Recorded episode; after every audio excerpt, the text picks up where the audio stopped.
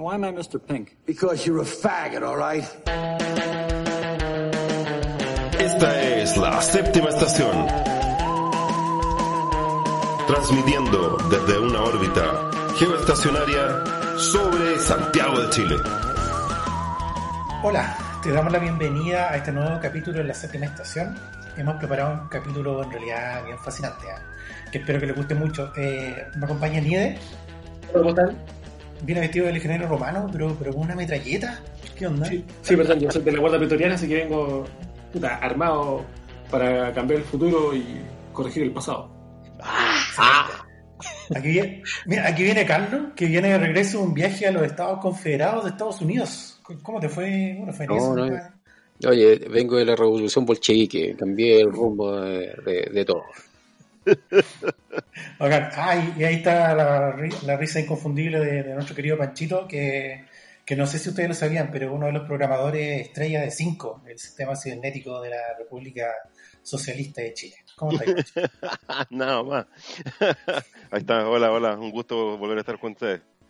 Bueno, yo soy Álvaro. eh, bueno, disculpen que no me saque mi traje de, de explorador lunar. Lo que pasa es que está, estaba de visita en Jamestown, que es la base lunar norteamericana que se instaló en 1973. No sé, no sé si, si sabían eso. Pero, pero para, les traje unos souvenirs para que, para que, ahí- para que lo coloquen después en, lo- en, lo- en los refrigeradores. Bueno, y les damos la bienvenida a este ucrónico especial de la séptima estación y vamos primero que nada a la bitácora espacial.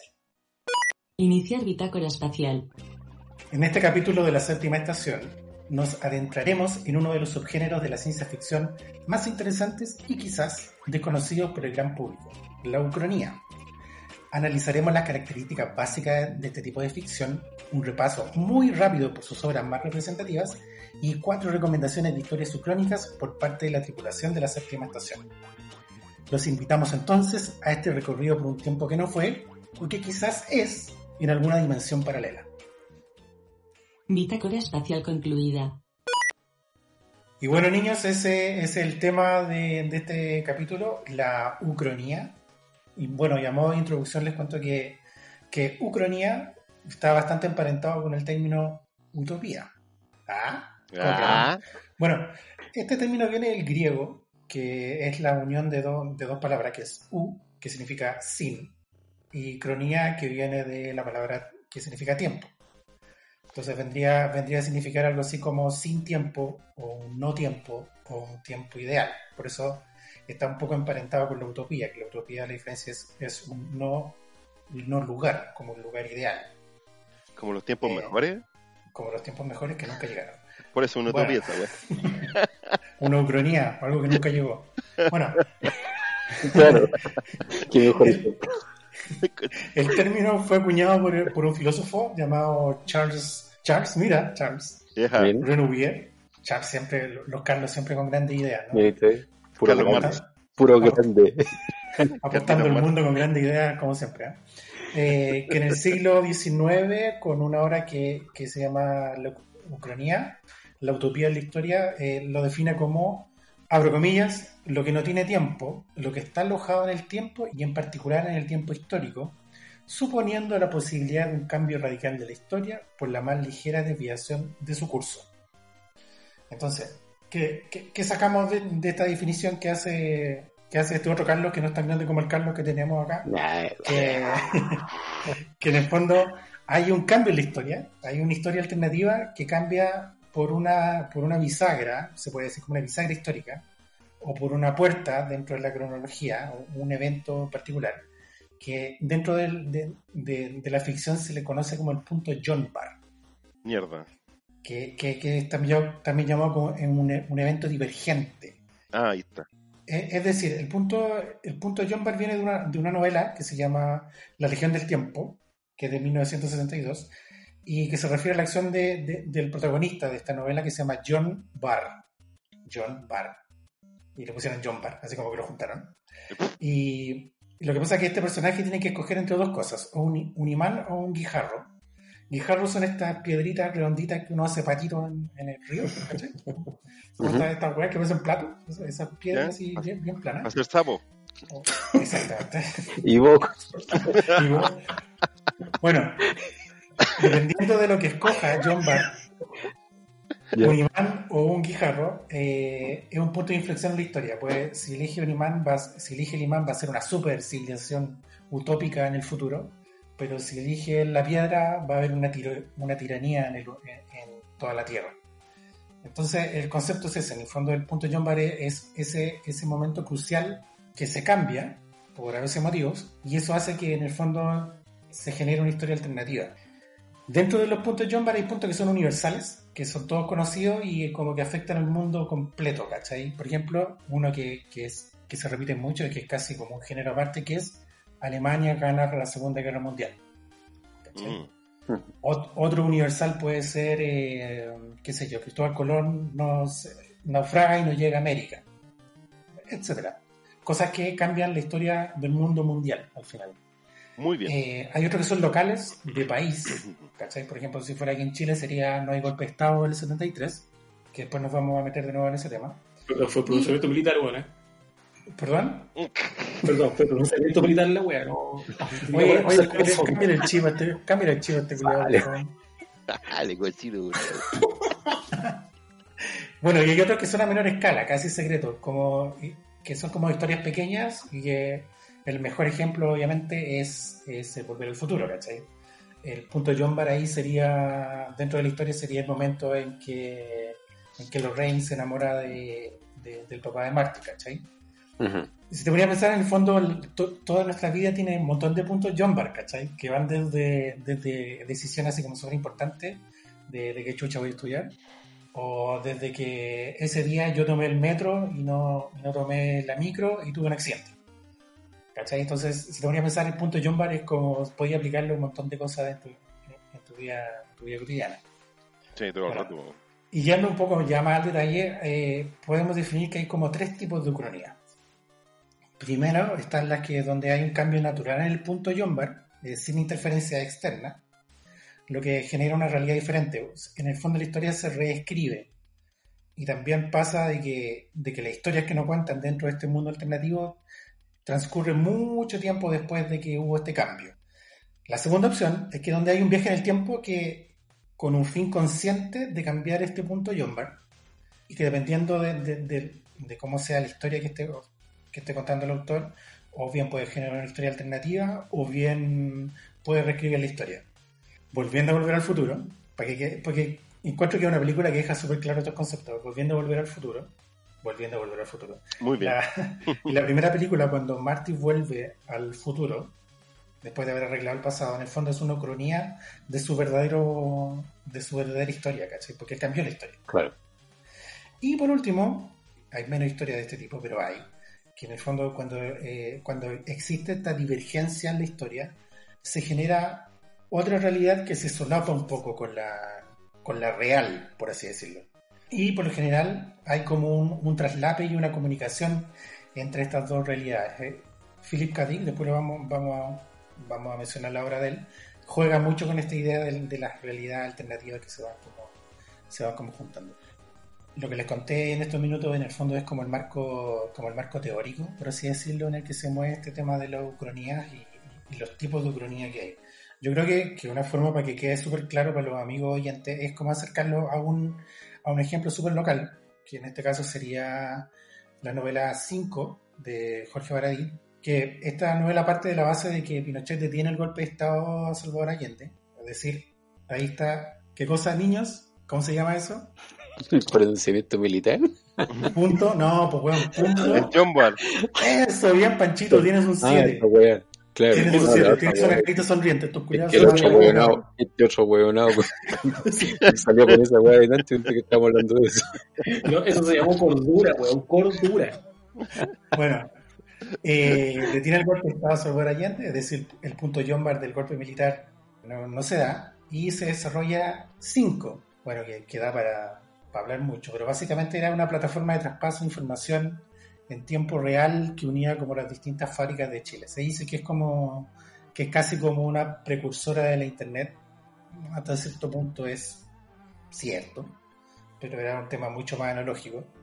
Y bueno, ahí ya la novela como que se mete un poco, se mete un poco como en otro derrotero. Perdona, pero hay, hay que aclarar que 5, bueno, aparte de una novela de Baradit de hace 10 años, me parece que es del Ujú. 2009, 5 sí era un proyecto real. Eh, era un proyecto Sí. que, se, que se desarrolló y que eh, ahora me parece que uno en internet puede encontrar como información y que efectivamente se me parece que un ingeniero alemán fue el que no estoy tan seguro pero me parece que era, Era alemán, británico, británico. perdón, británico y desarrolló este proyecto que efectivamente hacía que toda toda la información de lo que pasaba en Chile eh, en términos de manufactura se estuviera centrado solamente en, en un lugar que no sé en qué parte ya está pero pero era la moneda se supone que estaba. la- la la moneda se moneda, supone que claro. estaba la. Y hay incluso unos dibujos, unos bosquejos de cómo habría sido y era lo más parecido al, al puente de, de la, de la de Enterprise. Sí, bueno, era bonita la wea. Sí, no, Stafford Beer se llama el, el ingeniero este que desarrolló, que, que de hecho es como uno, es uno de los padres de la cibernética moderna. Y de ahí se compró este, este cuento de, de hace cinco. Tú leíste la novela, ¿cierto? Sí, vi la, o sea, sí, sí, sí, leí la novela en, en- en- en su, en su lanzamiento, fue, lo, lo- lo leí en el, en el momento en que salió. Bueno, Ba- Baradit, eh, por la parte de las historias de Chile que, que ha venido contando en los últimos años, eh, tiene una, una carrera que es de, de narrativa y de fantasía.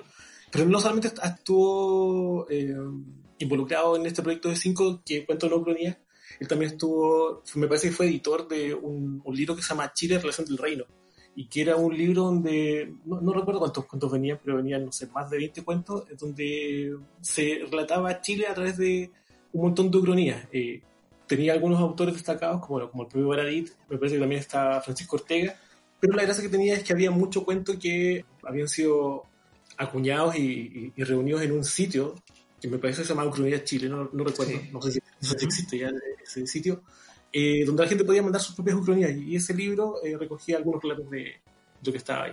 Sí, en realidad tiene cuentos tiene cuentos súper interesantes, eh, tiene cuentos cortitos también, tiene historias un poco más largas, pero van como desde de, toda la historia de Chile, ¿cachai? Hay Sí. como un cuento de, de Pedro de Valdivia, por ejemplo, que funda la capital en Concepción, ¿cachai? Como que no, no es solo el tema de, del golpe del golpe de Estado, ¿cachai? Como que Claro, cuenta sí. otra historia diferente. se había- me- yo recuerdo que había un cuento que se leía a través de un espejo. Que tenías que de un espejo para poder leerlo porque está Sí. impreso al revés. Era muy, sí, tenía una historia, tenía unas buenas, unas buenas ideas ese libro. Sí, tenía, tenía buena vuelta. Eh, bueno, eh, siguiendo un poco con el tema, como, como ya vimos, eh, este género de la ucronía tiene, tiene como su, su base bien puesta en lo que es la literatura. Es, es del medio donde más ha, don- donde más se ha desarrollado. Igual aquí es interesante hacer como una diferenciación. Está la, la ucronía como, como género literario, eh, súper emparentado con la ciencia ficción. Y está también la historia contrafactual, que es como una ucronía más eh, de- académica, como un ejercicio de, de- de historiadores se hacen como, a ver, ¿qué hubiera pasado si Napoleón hubiera conquistado Inglaterra? ¿cachai? Pero eso es como mucho más, mucho más académico.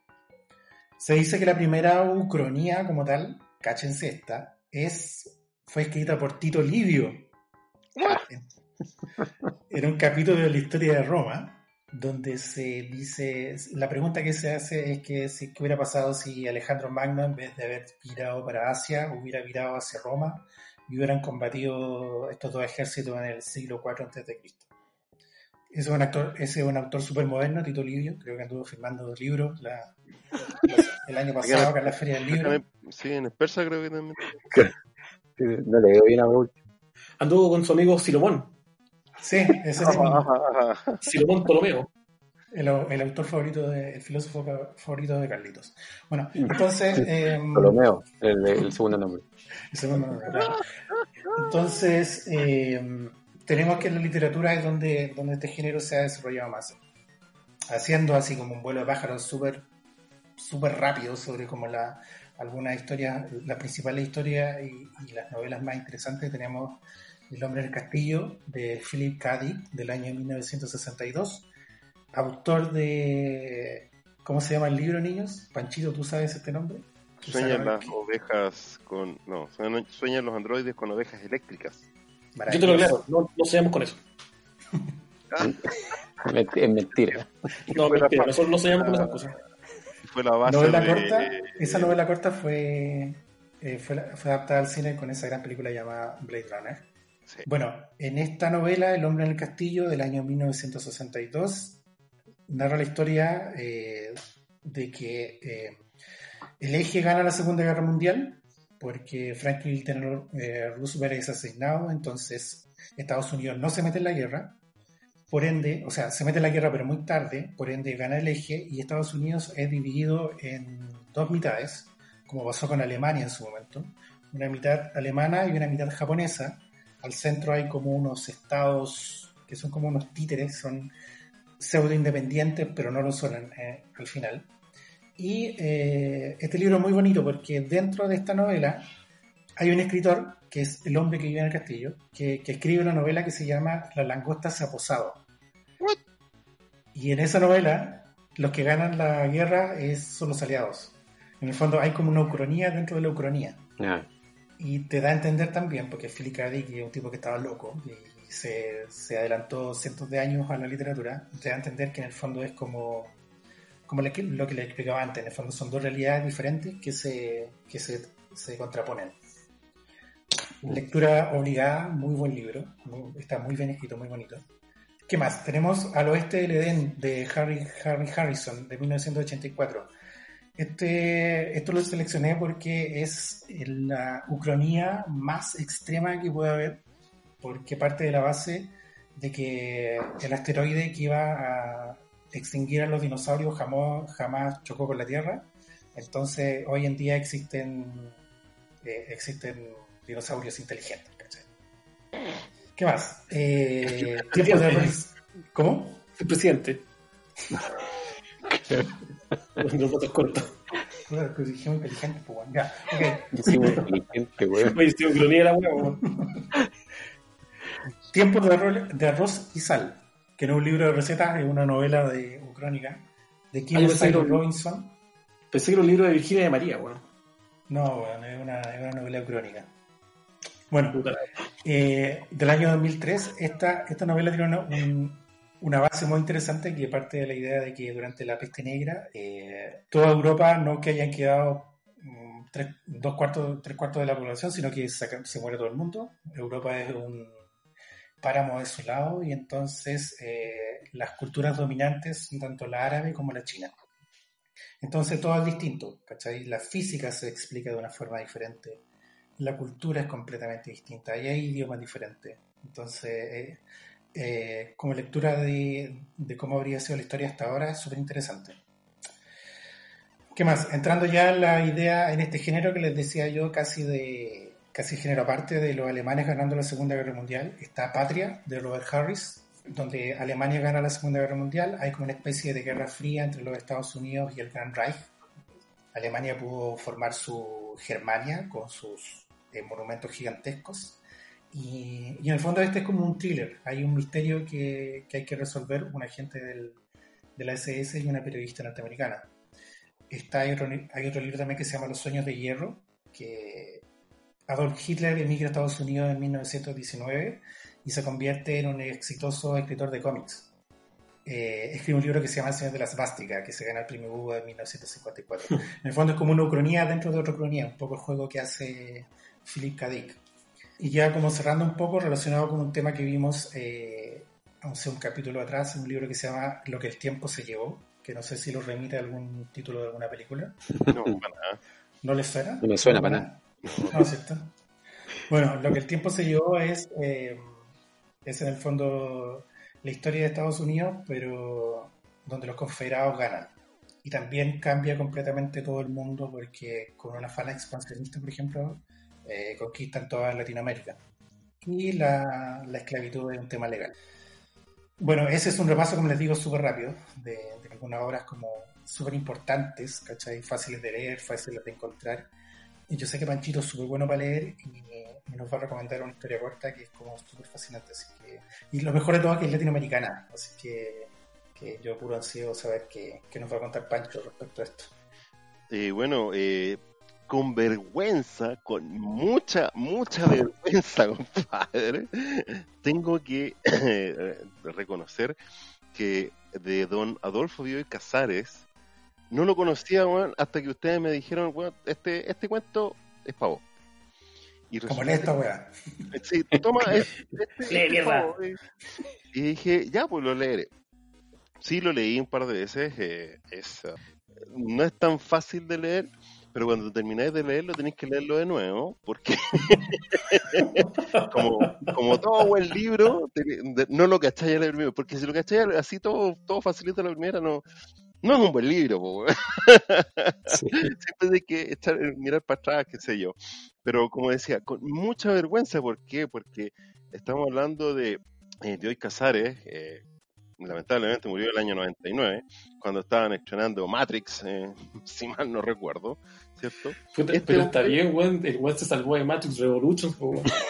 Ah, bueno, no, eh, ahí hubiera eh, hecho su propia su propio país para ser pero un hombre brillante que viene que tenía una historia una cantidad de libros policiales una imaginación desbordante ya que lo hicieron ganador el año eh, 90 del premio Miguel de Cervantes pues bueno o sea gente si no lo cachan tienen que puro porque es un ídolo de las letras latinoamericanas, ¿cierto? Si no cachaban, pues Cervantes es como el Oscar de los... el Nobel de... No, no, que el Oscar. Es como el Nobel de la literatura eh, hispanoamericana, ¿ya? Como la pez. Eh, Claro, Como como, el- así. Como el como el copihue de oro eh, como el copihue de oro. Como la medalla de misión cumplida. Pues bien, eh, La Trama Celeste, La Trama Celeste fue un libro escrito entre el 44 y el 48 y se compone de seis cuentos, ¿ya? ¿Cuál es el, el tema aquí? De que dentro de esos seis cuentos está el cuento que da nombre al libro, a esta, a esta colección de, de- cuentos, ¿cierto? Siendo este un cuento de 36 páginas aprox, ¿cierto? Lo que sí puedo decir eh, de, este, de este cuento, ¿sí? de que es muy ingenioso, toma muchos muchos elementos que te- es como las grandes películas, tenés que estar muy atento a lo que está pasando porque si te perdiste un detalle se te fue eh, la lectura al carajo.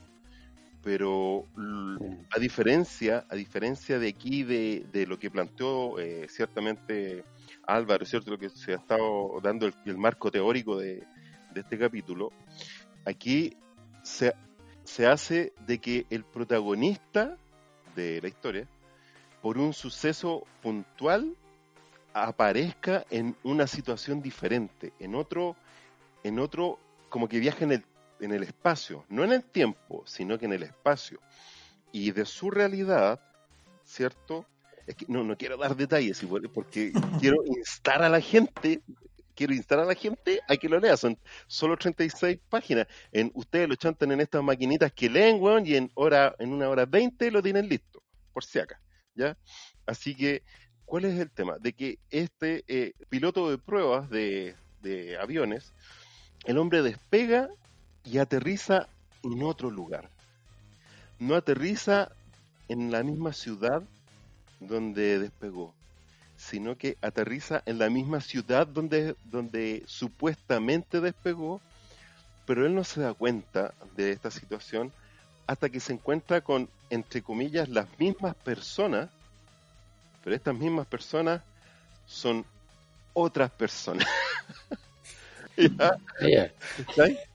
Entonces, este personaje se va dando cuenta de que hay eh, algo está pasando, eh, que está pasando y es muy raro porque a diferencia de otras ucronías, otras otras películas, cómics, libros que hay, ¿cierto?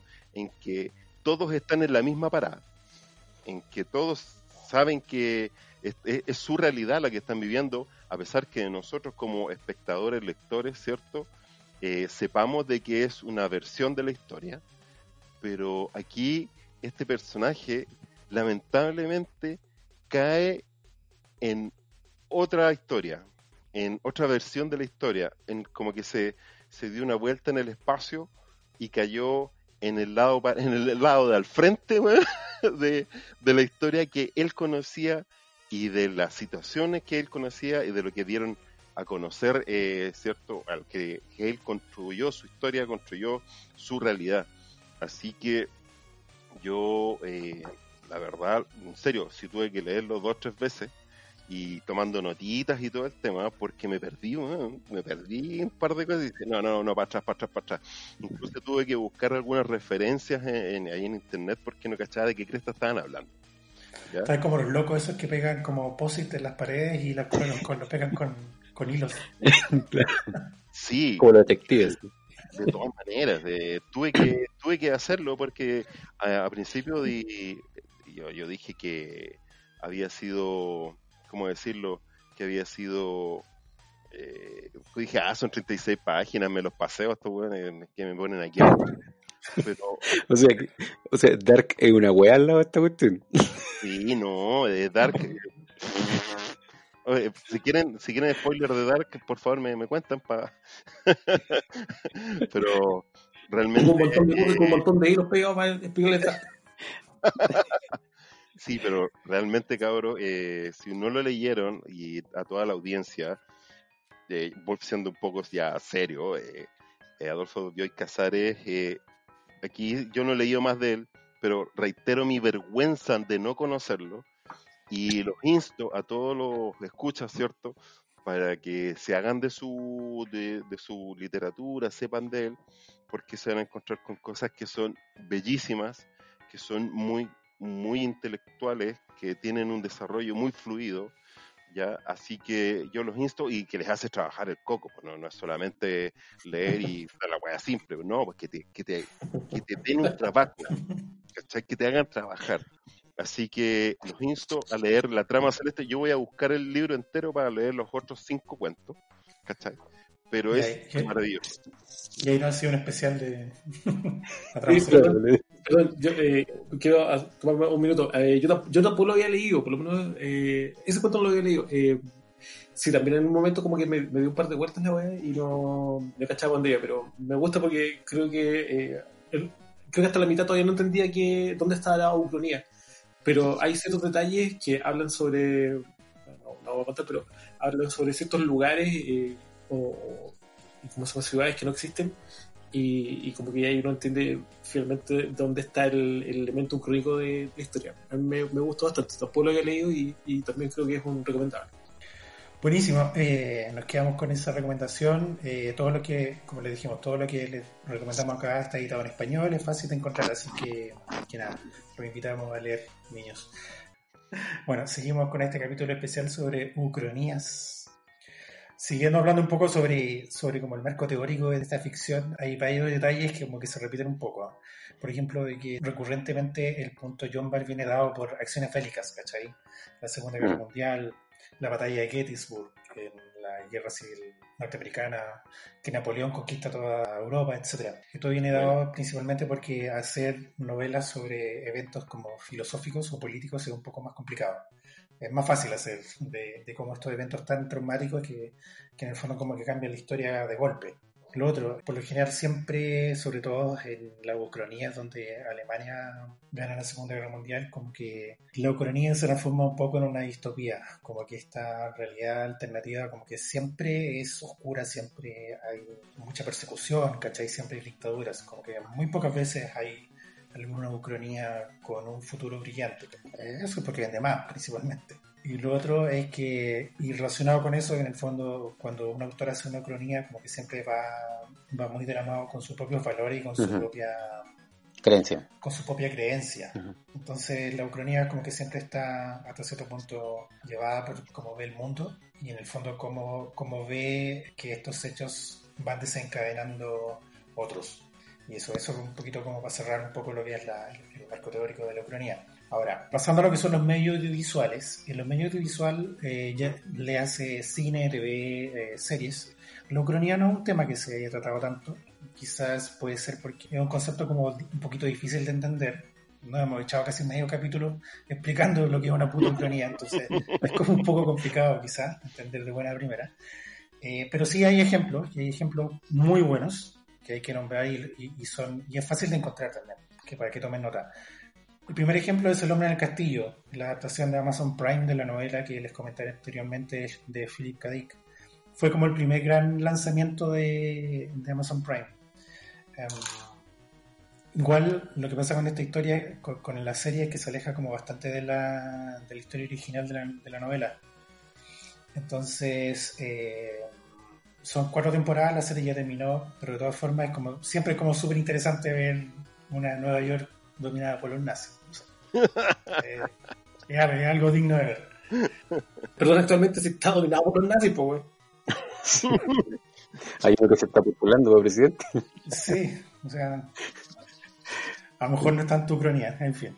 Eh, otra, otra serie de HBO también, nuevamente, Ujú. con alemanes ganando la Segunda Guerra Mundial, la adaptación de la novela de Philip Roth, La Conjura contra América. En esta novela es eh, básicamente es el, el punto John viene dado porque Lindenberg, que era un héroe aviador de Estados Unidos, se postula a presidente y gana en vez de Roosevelt. El tema es que Lindenberg era un pro-nazi casi desatado, por lo que empieza a alinearse poco a poco con, la- con las políticas de la Alemania nazi. Y la historia cuenta la, la vida de una, de una familia de clase media en este Estados Unidos de los años 40, completamente distópico y ucrónico. ¿Qué más? Eh, SSGB es una serie de la HBO One donde nuevamente los alemanes ganan la Segunda Guerra Mundial. Oye, han ganado la Segunda Guerra Mundial de la literatura. Puta. Le tienen ganas, ¿eh? Puta, si fuera, claro, si fuera por, por, por mayoría, weón, por poco hubieran ganado ya. Bueno, ganan la Segunda Guerra Mundial, invaden Londres, invaden Inglaterra y ejecutan a Winston Churchill y hacen desaparecer a, a Jorge VI, que era el rey en ese instante. Bueno, también un poco parecido a otra serie, a otra, a otra película, a Fatherland. eh. Es como una historia de cine negro, de investigación. Eh, es súper interesante, es cortita, son solo cinco capítulos, del año 2017. ¿Qué más? Les comenté Fatherland. Sí, Fatherland, la serie, la serie de, o sea, la, la novela de, Robert Harris. De ese Robert Harris fue adaptada a la televisión en un telefilme. Y el capítulo anterior hablamos de telefilme, pero no, no un telefilme con la plata de la vieja guardia, sino que un telefilme con harto menos plata. 70 palos Eh, verdes ni cagando. Pero con súper buenos actores. Está Miranda Richardson y está Rutger Hauer como, los protagonistas. Eh, y es es un telefilme que si bien tiene como recursos súper limitados, encuentro que, que hace una súper buena... mm, un súper buen trabajo a la hora de representar cómo hubiera sido Germania, esta capital del, del Tercer Reich. Eh, lo encuentran en YouTube, si la quieren ver. Y también dentro de YouTube, y, y algo que es súper interesante, hay un documentary, un documental falso que se llama SCA, que no es eh, la Sociedad de Comediantes eh, la Estado Confederado de Norteamérica. Este es un documentary que cuenta la historia de cómo la- el sur, la Confederación, ganó la, ganó la guerra, cómo cambió la historia de Estados Unidos y cómo cambió la historia del mundo eh, en un mundo donde la esclavitud es legal. Y la gracia, entre comillas, porque es políticamente muy incorrecto este documental, yo no entiendo cómo este documental no lo han cancelado en estos, en estos años, hay como un montón de spots de productos relacionados con este tema de la esclavitud. Por ejemplo, hay un comercial de como una especie de collar que le pueden poner a, los- a los negros porque no escapen, ¿cachai? Así, es una hueá dura, como, como bien cuático de ver. Y lo mejor es que al final hay una vuelta, porque tú ves en estos comerciales como hartos productos, ¿cachai? Pero cuando el documental termina, te muestran todos los productos que en realidad existen, o que en un instante, o hasta hace muy poco, ocuparon iconografía racista. Eh, es súper fuerte, búsquenlo. Se llama SCA, eh, Estado Confederado de, de Norteamérica. Está en YouTube también, para que lo vean cuando quieran. Y me quiero detener en mi recomendación, eh, que es una serie que, que abrió el streaming de Apple, Apple TV, que es For All Mankind, o para toda la humanidad. ¿Por qué me parece súper interesante? Porque se sale de la idea que se ha repetido aquí constantemente de alemanes ganando la Segunda Guerra Mundial. Aquí la gracia, el punto de partida de la serie es que los que llegan a la Luna no son los norteamericanos, son los soviéticos. Y este es como el punto de partida de una historia alternativa de la carrera espacial. La gracia es que este hecho de que los rusos ganaron en este ganaron este como hito que tenía la carrera espacial es como, como que le influye más eh, vida y más fuerza a la carrera espacial y se logran un montón de otras cosas, como por ejemplo de que los dos logren hacer una estación espacial en la Luna. Bueno, esta, esta serie está protagonizada por George Kinnaman, y tiene un nivel de producción que en realidad no, le no tiene nada que envidiarle como al- al- a varias películas de, de, de Hollywood. Y el nivel de, el nivel de producción en realidad es eh, una cosa increíble. La fotografía, por ejemplo, de- de cuando están en la luna es, eh, es muy bonito en realidad. Yo creo que es una serie muy interesante y muy disfrutable. A lo mejor parte un poco lento, hay que ser honestos, hay que darle un poco de tiempo. Como Breaking Bad, parte un poco bajo. Pero agarra vuelo y, y, y sobre todo si te gusta como todo este tema de la carrera espacial, yo creo que es un imperdible. Una serie muy, muy bonita de ver. Buena, vamos a verla al tiro. Bueno, pasando al cómic, eh, uno de nuestros temas que hablamos siempre acá en la estación. Eh, este tema de la ucronía como que, que sí ha estado un poco más presente en los cómics. Ejemplos rápidos, tenemos Watchmen, que es una ucronía, porque Estados Unidos ganó la guerra de Vietnam, porque Richard Nixon sigue siendo presidente de Estados Unidos después de mucho tiempo, porque el mundo ha cambiado. Y el mundo cambia, ¿por qué? Por la presencia del Doctor Manhattan. En el fondo, como que Doctor Manhattan acá es el, es el punto Jumper, que aparezca un, Claro. un superhombre. ¿cachai? Y eso es lo que cambia la historia. Tenemos Hijo Rojo de Superman, que lo comentamos en un capítulo anterior. Básicamente, eh, para que sepan de qué se trata la historia, es que la, la cápsula con Kal-El, escapando de la destrucción de Krypton, en vez de caer en Kansas, cae en Ucrania. Cuando Superman se transforma como en el símbolo del, del estilo de vida comunista está el Día D, que es una serie de cómics franceses que cuentan como distintos, eh, distintas historias alternativas. Son, son muchos y son muy, muy buenas. De hecho, Carlos va a hablar de, de estos cómics ahora. Y eso, como muy básicamente, que yo ahora voy a dejar a los expertos en cómics acá, los que tienen doctorados en, el, Ah, claro. en los artes, para que hablen de este tema, porque en realidad Dale más realidad- Vamos a color. hablar Panchito y Carlos, weón, que iba yo, weón. Anda, anda puro palcando. Dejaron afuera, weón. Así que este pase va para mis queridos y dedicarlos porque ellos nos tienen, obviamente, recomendaciones con, de cómics ucrónicos. Oye, perdón, pero esto no era un programa sobre cine, weón. Dale con la. Sorpresa, weón. En otra, en otra historia, en una historia alternativa, Sí, era, fue, eh, debe ser, en algún, en algún eh, espacio, en una dimensión paralela. Oye, eh, oye, yo voy a hablar uno de, de, un- de un cómic justamente de esta colección que, se llama El Día de, del que estaba hablando Álvaro recién, que son varios cómics que son justamente todos del mismo, de los mismos autores, pero el que yo voy a tomar yo se llama La Revolución Rusa. Y uno pudiera creer que a lo mejor todo el tema parte de, o es acerca de Rusia, cuando en realidad el tema es mucho más amplio. Voy a hablar un poco eh, de, los créditos de, de este cómic. Fred Duval y Jean-Pierre Pecot son los, digamos, los escritores de los guionistas de toda esta colección de cómics, asistidos en algunos casos por otro guionista y dibujante también, eh, Fred Blanchard.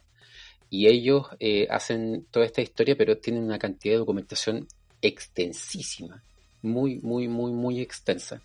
Ellos parten, por ejemplo, este mismo, el, del, el de, ¿cómo se llama? De la Revolución Rusa, parte con un dossier didáctico de ocho páginas y que son y que son absolutamente imprescindibles para leer el contexto, para entender el contexto en el que se desarrolla la historia desde la primera página del cómic y no se explayan en nada. Hay una cantidad de información tremenda y después de que uno lee el dossier y lee el cómic tenéis que volver a leer el dossier porque te das cuenta de que tenéis que haberlo leído dos veces o tres veces el dossier porque intentar entenderlo bien. Eh, porque hay personajes que, que no aparecen al principio, aparecen más adelante. O, o se citan a ciertos personajes y por qué el conflicto entre dos personajes se da por algo que pasó con un tercer weón que no está en el, que está en el cómic, que sí estaba en el dossier y que son es historia del movimiento anarquista que, que, toma fuerza en Europa, principalmente en Francia, de los atentados, digamos, a, dignatarios, a personalidades de la política, eh, y, y de los fundamentos de estos grupos anárquicos de por qué eso era imprescindible. E incluso eh, mencionan que también, eh, y es una parte importante en algún pasaje de este cómic, es eh, el, el ataque a Stalin antes de, de que eh, se llevara a efecto esta revolución rusa.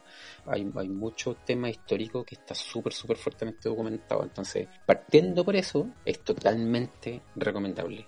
Primero porque, bueno, o sea, de verdad eh, uno tiene pocas veces la oportunidad de que te expliquen un periodo de la historia con este detalle. Así que como partiendo por eso.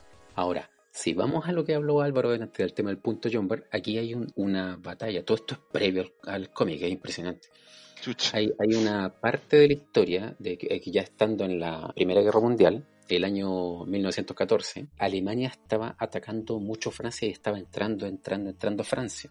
Resulta que estos tipos llega a un punto en el que dicen ya aquí ya finalmente jodimos, no, no, no vamos a poder con los alemanes man", y lo que hacen es que se repliegan las fuerzas francesas y, y van a Burdeos, de que pensando que se iban a encontrar allá con los alemanes y que a lo mejor podían ofrecerle un poquito más de resistencia. La cuestión es que contra cualquier pronóstico, una cuestión que nadie se hubiera imaginado, los alemanes se dividen y empiezan a avanzar por Francia, pero separados.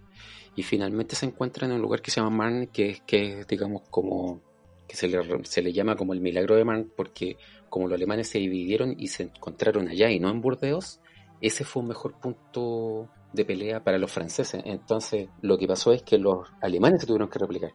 Pero acá, ¿cachai? Ese es el punto Jumper de este cómic. Eso no pasó.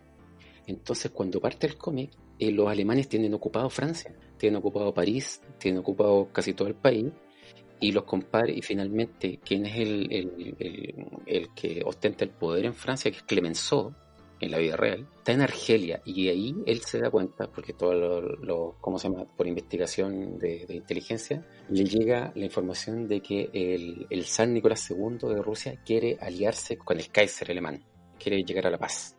Entonces, el tema es que Clemenceau dice, bueno, eso no puede pasar porque si Alemania llega a la paz con Rusia, Alemania podría ocupar los puertos que están controlados por los rusos y ahí le queda la cagada a Francia.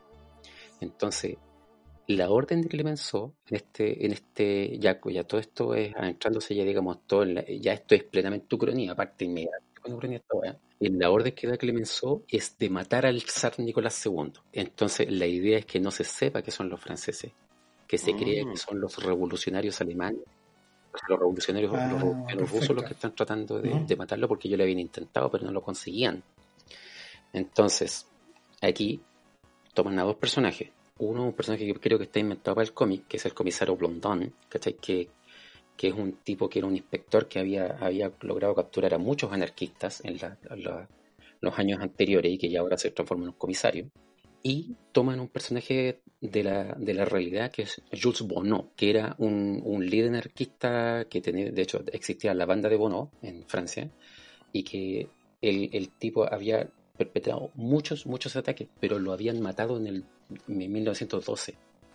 Entonces, aquí el cómic hace como otro distinto punto Jumper, que es que Ujú. realmente nunca estuvo muerto, sino que fingieron la muerte de Bono, solo lo capturaron y lo mantuvieron, ¿cachai? Ahí en caso de que le pudiera dar información o algo de otro líder anarquista.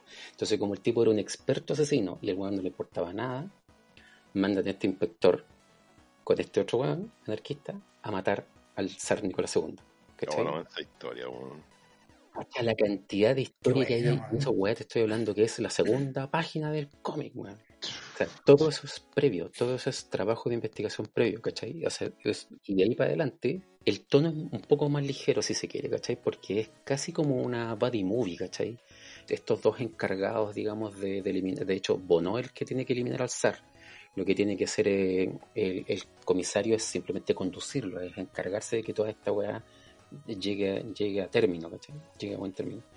Eh, pero, pero se encuentran con, con distintos problemas, se enfrentan, se enfrentan al varón rojo, ¿cachai? En, un avión, weón, en una persecución, una weón, es, es una weá, pasan muchas cosas aquí.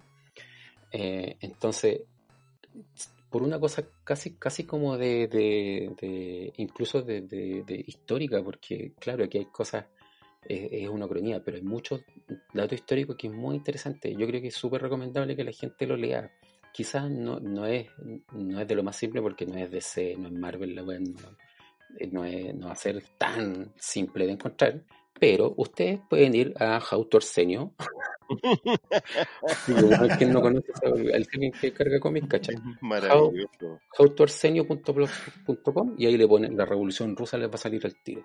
No, son, son ciento y algo páginas, son 105 páginas incluyendo el dossier, incluyendo el cómic. Tiene algunas reflexiones al final, pues de finalizar la historia, que no les voy a decir que finalice. Hay un par de páginas donde, donde los autores esbozan incluso lo que pasaría en los años venideros con la historia de Europa. Es, es muy interesante ver cómo, cómo cambia la historia de la Primera Guerra Mundial, según lo que ellos plantean, digamos, cómo cambia la historia de Europa, cómo cambia la historia de Rusia. Es es- es súper entretenido y sí, Aquí se nota mucho lo que hablaba eh, delante el Álvaro, que es que de acuerdo a las creencias o postulados incluso políticos de los autores, cómo se ven retratados ciertos personajes. Algunos tienen un valor súper negativo, súper, súper, súper negativo, casi satánico.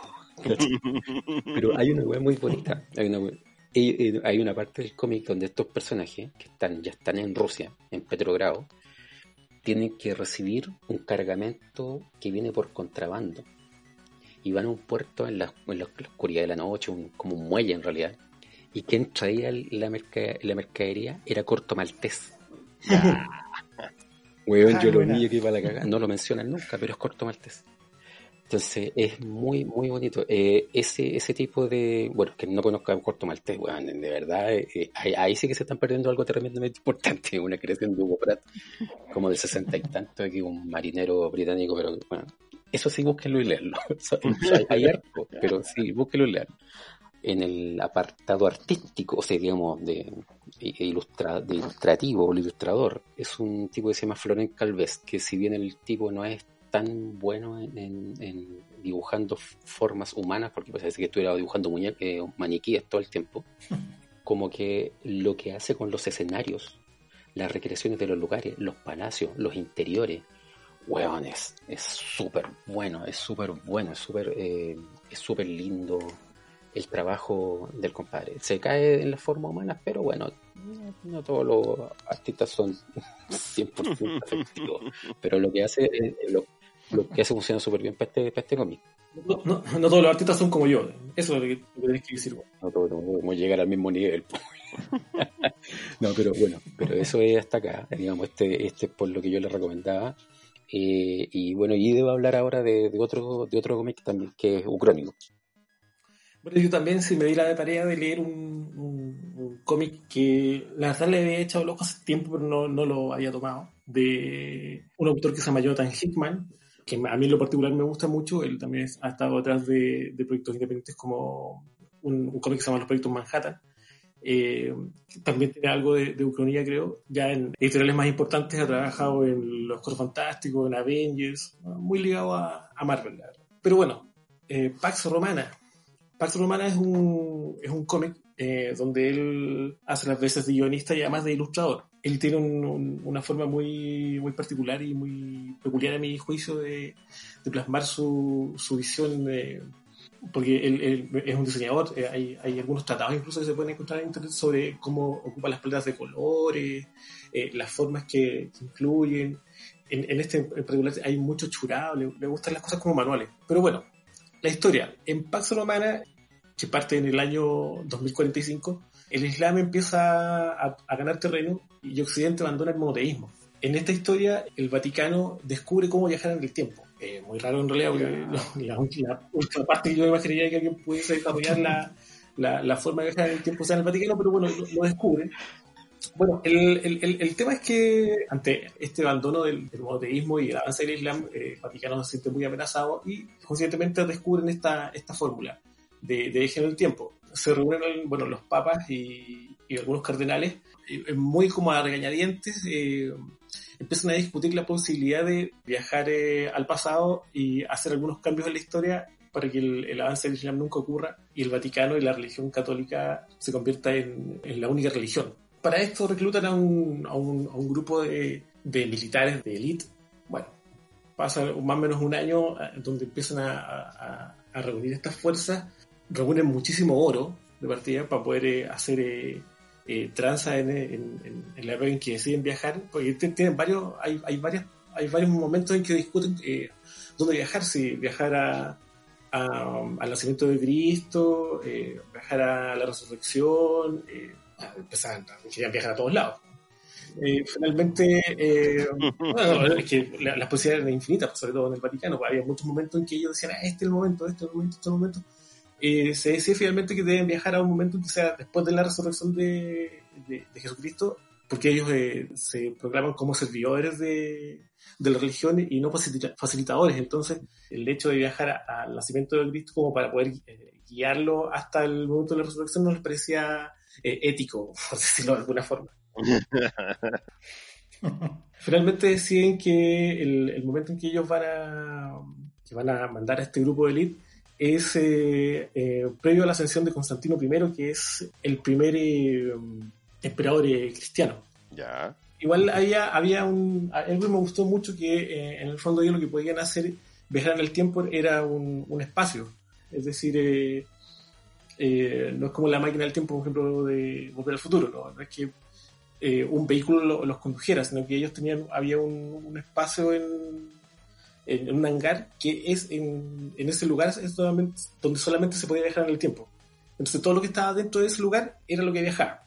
Ahora, no tenían un cálculo tan, eh, tan certero, entonces, no sé, pues, eh, ponían gente en 5 metros cuadrados, puta, probablemente viajaran 4, como entonces muchos cuando llegaban cortados, o otros cuando llegaban después, otros cuando Ah. llegaban antes, bueno, era la paja. Eh, Sí, es como súper inexacto y peligroso el viaje, eso es muy bueno. Sí, era, sí, estaba bien porque no, no era algo tan depurado, o sea, se notaba que era como, puta, lo habían descubierto recién y le querían dar al tiro van a sacar el, el provecho. Bueno, finalmente viaja un, un, un- un contingente, eh, les dicen el, eh, que cuando lleguen a, a- a destino van a, van a conocer finalmente cuál es la, la misión que ellos tienen, porque no lo saben, logran viajar en el tiempo, llegan a, a- a la ascensión, previo a la ascensión de, de Constantino I, y llegando allá, el jefe de este grupo decide matar al cardenal que los lidera, porque piensa que lo que el Vaticano quiere es, eh, es muy inmoral.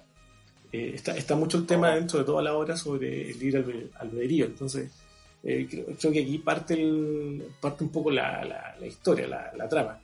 Bueno, además viajan con un montón de buena aparte de viajar con mucho oro, eh, porque ha- hablaban como de cantidades, eh, kilómetros métricos de oro, eran- eh, los buenos eran millonarios. eh.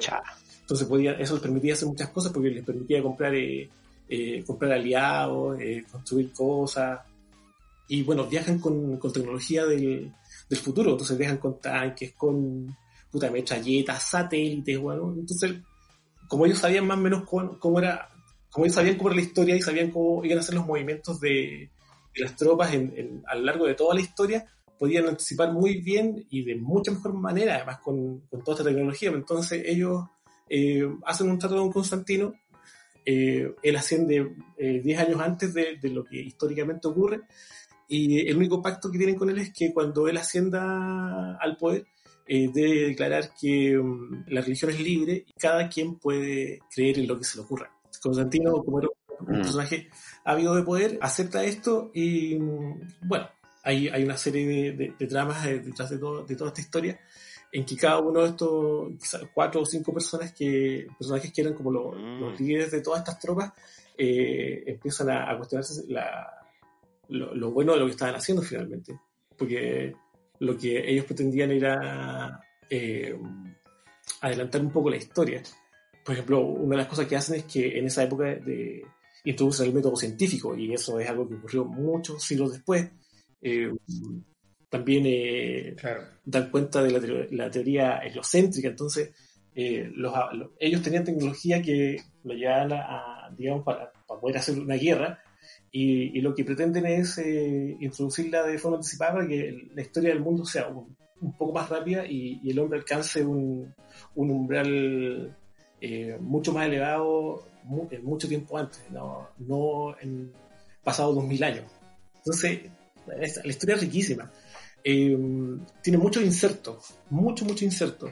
Eh, no es solo un cómic, hay, hay páginas donde hay muchas conversaciones que se, que se escriben en, de, de estos personajes y que dan cuenta un poco de, de los momentos históricos. A diferencia de, de lo que comentaba Carlitos, en este cómic hay que llegar sabiendo. Es, es un poco complicado leerlo si no manejáis un poco la historia de Roma. Yo no soy un experto en Roma, entonces tuve que, que estar consultando constantemente eh, nombres, situaciones, eh, lugares para poder hacerme el contexto. Me parece un- una historia increíble, me parece una historia muy, muy buena. Eh, a mí Hick- Hickman, que lo dije hace un momento, me, me gusta mucho, pero yo creo que aquí el, el hombre se sacó los zapatos. Eh, el guion de su cómic, de- que tiene cuatro números, son más o menos 140, 150 páginas, es... eh, para mí una, una, lectura que de verdad me arrepiento mucho no haberla, haberlo tomado antes. Me parece que es un, muy buen, una muy buena ucronía. Creo que relata, eh, eh, un- uno que se instruye mucho sobre, sobre Roma leyendo eh, cómo no fue Roma finalmente. me, parece muy, muy, me parece muy interesante. Yo los, los invito a, a leerlo. Bacán, weón. Y bueno, un- un- una idea como para ir cerrando eso. eh, cuando, cuando yo lo propuso, eh, me pareció como genial porque en el fondo eh, es un buen ejemplo del segundo tipo de ucronía. En el fondo, que hay un viaje en el tiempo y que ese viaje en el tiempo eh, hace el cambio de forma consciente, ¿cachai?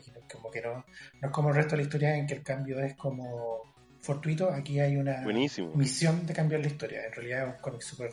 Perdón, aparte que es, es muy, es muy amplio, porque no solamente cambia la historia de, de- de un país, sino que lo- ellos pretenden cambiar la historia del mundo completo.